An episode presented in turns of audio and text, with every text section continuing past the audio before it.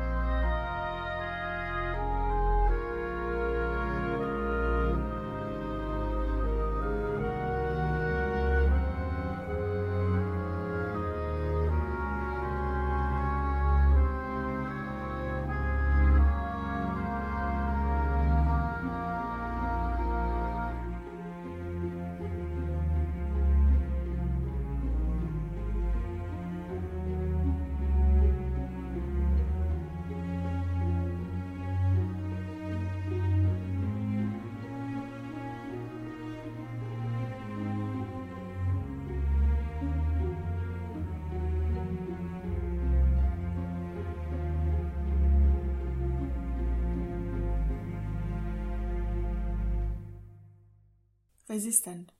Frauen im Widerstand gegen den Nationalsozialismus.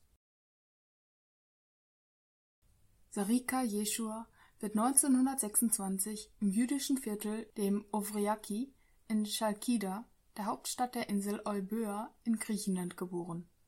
Ein genaues Datum ist nicht bekannt. Ihr Vater Izak starb bereits zwei Monate nach ihrer Geburt, so dass Sarika und ihre Schwester allein von ihrer Mutter Zephira welche als Hutmacherin arbeitet, großgezogen werden. Die Familie identifiziert sich selbst als griechisch, lebt aber auch ihren jüdischen Glauben aus. Sie besuchen beispielsweise regelmäßig Gottesdienste und halten sich auch zu Hause an jüdische Traditionen. Sarikas Kindheit endet mit dem Überfall Italiens auf ihr Heimatland im Jahr 1940, nachdem bereits das Nachbarland Albanien von den Angreifern eingenommen wurde. Die zu diesem Zeitpunkt 14-Jährige arbeitet jetzt als Freiwillige in einem örtlichen Militärkrankenhaus und tritt auch der Enaya Paneladiki Organosi Neon kurz EPON der Vereinigten Panhellenischen Jugendorganisation bei. Diese war ein Teil der Ethniko Apelefterotiko Metopo kurz EAM der Nationalen Befreiungsfront. Sie ist ein Zusammenschluss mehrerer Parteien, hauptsächlich aus dem politisch linken Spektrum, kann aber nicht als kommunistisch betrachtet werden. Ihr militärischer Arm Ellinikos oder Ethnikos Laikos Apelefterotikos, kurz ELAS, die griechische Befreiungsarmee, war während des Zweiten Weltkriegs die größte bewaffnete Partisanenorganisation des Landes und wurde von den Westalliierten materiell unterstützt. 1941 tritt auch die deutsche Wehrmacht in den Krieg mit Griechenland ein, da die italienischen Streitkräfte nicht gegen den unerwartet starken Widerstand der Bevölkerung und Armeen Griechenlands und des Vereinigten Königreichs ankam. Bis Ende April 1941 sind bis auf Kreta das gesamte griechische Festland sowie alle wichtigen Mittelmeerinseln des Landes von den Invasoren eingenommen. Sarika flieht mit ihrer Familie vor den beginnenden Deportationen jüdischer Griechen in das Dorf Korkoloi, in dem sie sich als die neue Lehrerin Marika vorstellt Aufgrund der wachsenden Gefahr für sie im Ort beschließt sie, sich von ihrer Mutter zu trennen und schließt sich den griechischen Partisanen der Elas an, welche auch Andaten genannt werden. Diese sehen die junge Frau zunächst jedoch nicht als ebenbürtige Kämpferin an. In Sarikas eigenen Worten Ich habe von Anfang an realisiert, dass sie wollten, dass ich für sie Tee kochte. Das werde ich nicht tun, sagte ich ihnen. Wenn ich mit euch komme, dann werde ich das tun, was auch immer ihr tut. Sie sagten, Sarika, das kannst du nicht. Du bist ein Mädchen. Dieses Zitat stammt aus dem am Anfang geschilderten Interview. Das Mädchen setzt sich jedoch durch. Sie folgt ihren männlichen Kameraden in verschiedene Dörfer und überzeugt dort die Frauen und Mädchen, sich dem Widerstand der Partisanen anzuschließen. Um sich sammelt Sarika schließlich eine Gruppe von 13 jungen Frauen und wird als Kapitanissa Sarika bald landesweit bekannt, auch unter den deutschen Besatzern. Die junge Frau ist sich ihrer enormen Verantwortung als Anführerin eines rein weiblichen Zuges bewusst. Die in den abgelegenen Dörfern rekrutierten Frauen sind zunächst noch stark von traditionellen Geschlechterrollen geprägt. Als ihre Kapitanissa ihnen zum ersten Mal eine Pistole zeigt, kicherten sie. Oh, das werden wir benutzen, erzählt Sarika später. Doch die kichernde, schüchterne Frauengruppe mausert sich zu veritablen Kämpferinnen. Ihre scheinbare Harmlosigkeit wird zu ihrer größten Waffe. Als Frauen traut man ihnen von Seiten der Wehrmacht einfach nicht zu, als Partisaninnen zu agieren. Sarika berichtet von einem Einsatz, Einmal bekamen wir den Auftrag, ein Haus in Brand zu stecken. Wir taten, was wir tun sollten, brannten das Haus nieder. Am nächsten Tag wurden die Partisanen beschuldigt. Da die Partisanen im Großen und Ganzen als rein männliche Organisation gesehen werden, gelten die Frauen nie als verdächtig. Ihnen gelingt es so, sich in ziviler Kleidung Zielen zu nähern und ihre Aufträge zu erfüllen, ohne entdeckt zu werden, von Brandschlägen zu Morden an Kollaborateuren und Mitgliedern der Wehrmacht. Diese Dinge geschahen oft und wir halfen ihnen, den Partisanen, häufig, erzählt Sarika weiter. Ich war zufrieden und meine Mädchen waren zufrieden, dass sie als Frauen helfen konnten, dabei waren. Sehr stolz. So viel zum Thema Teekochen. Trotz dessen ist Sarika um ihre Mädchen besorgt. Sie fürchtet beispielsweise Übergriffe von den männlichen Partisanen, die oft lange Zeit ohne weibliche Gesellschaft auskommen müssen. Teilweise halten diese Gedanken sie sogar nachts wach es kommt anscheinend jedoch zu keinen Vergewaltigungen der Frauen durch ihre männlichen Kameraden. Auch in die Hilfe für jüdische Flüchtlinge sind die Partisanen und Kapitanissa Sarika involviert. Hier wird jedoch klar, dass die Partisanen nicht aus reiner Nächstenliebe handeln. Griechische Juden nutzen während der Besatzung häufig die Fluchtroute über das Ägäische Meer in die Türkei, um von dort aus weiter nach Palästina zu gelangen. Die damalige Fluchtroute liegt also entgegengesetzt des heute von Vertriebenen aus dem Nahen Osten häufig genutzten Weges.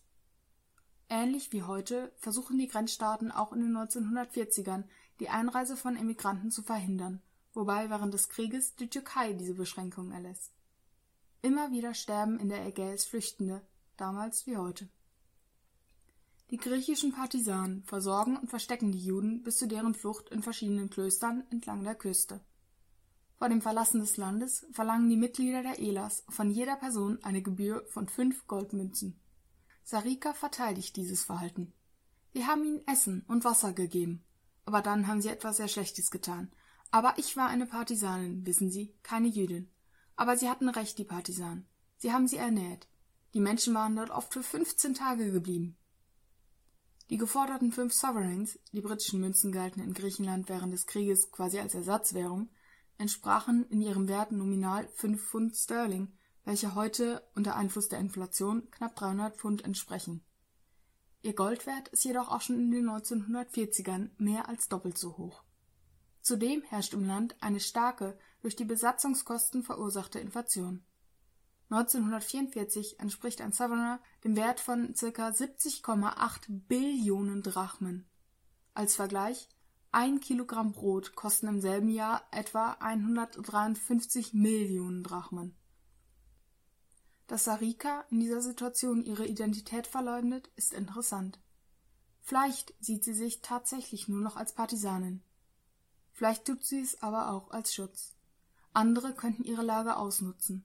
Jüdin in einem von Deutschen besetzten Land zu sein, ist in dieser Zeit lebensgefährlich, und wenn man zudem noch eine bekannte Partisanenführerin ist, umso mehr. Dies wird deutlich am Schicksal von Sarikas Cousine Mehdi. Sie wird von den Deutschen, die sie für die berühmte Kapitanissa halten, gejagt, misshandelt und ermordet.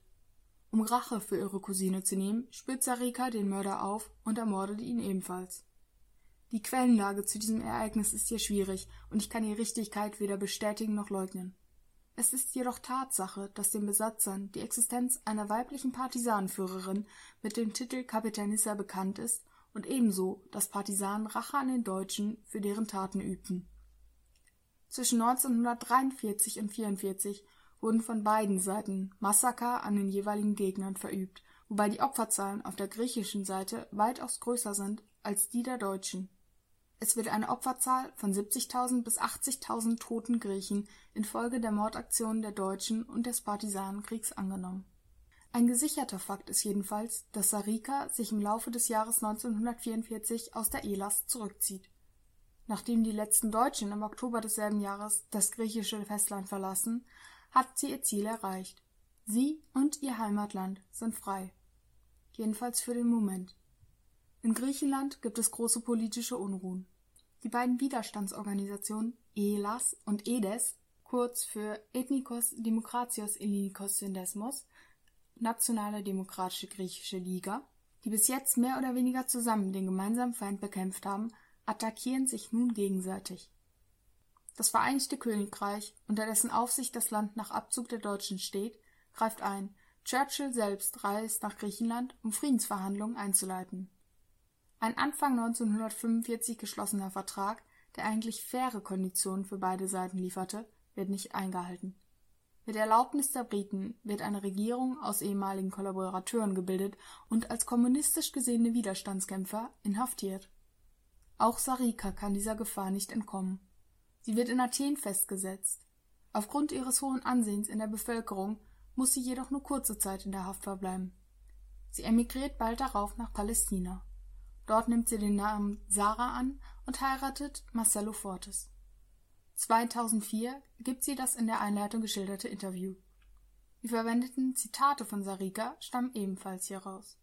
Ausschnitte des Gesprächs mit ihr sind später auch auf YouTube veröffentlicht worden. Die Interviews sind auf Hebräisch geführt worden, es sind aber auch englische Untertitel verfügbar. Die Videolinks findet ihr in der Episodenbeschreibung. Sarah Fortes, geborene Sarika Jeshua, stirbt im Oktober 2018 in Israel.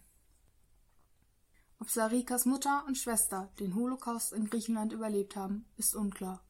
In der Opferdatenbank der internationalen Holocaust-Gedenkstätte Yad Vashem sind sie nicht verzeichnet. Dies ist allerdings leider kein Ausschlusskriterium für ihre Ermordung im Rahmen der Shoah, da auch hier die Daten nicht vollständig sind. In Griechenland beginnt nach Kriegsende eine Zeit brutaler Bürgerkriege. Stark vereinfacht möchte das Vereinigte Königreich in seiner Position als Schutzmacht über das ehemals besetzte Gebiet eine kommunistische Ausrichtung des Landes vermeiden. Die von der Kommunistischen Partei unterstützte EAM, Mutterorganisation der ELAS, wird daher 1949 endgültig verboten. Die rechtskonservative Führung Griechenlands bezichtigt die Organisation, ein sowjetisches Propagandawerkzeug zu sein der von ihr verübte Widerstand gegen die Nationalsozialisten gilt als illegal und falsch, und die ehemaligen Partisanen werden bezichtigt, keine echten Griechen zu sein. Sie werden von der Polizei verfolgt, gefangen genommen und teilweise sogar exekutiert. Andere gehen ins Exil, beispielsweise in die DDR. Erst 1981 wird die EAM vom damals neu gewählten sozialistischen Ministerpräsidenten Andreas Papandreou in ihrer Funktion als Widerstandsorganisation anerkannt und ehemalige Partisan der ELAS offiziell geehrt. Sarah Fortes gehört nicht dazu. In Gedenken an Sarah Fortes, geborene Sarika Yeshua, ELAS, 1926 bis 2018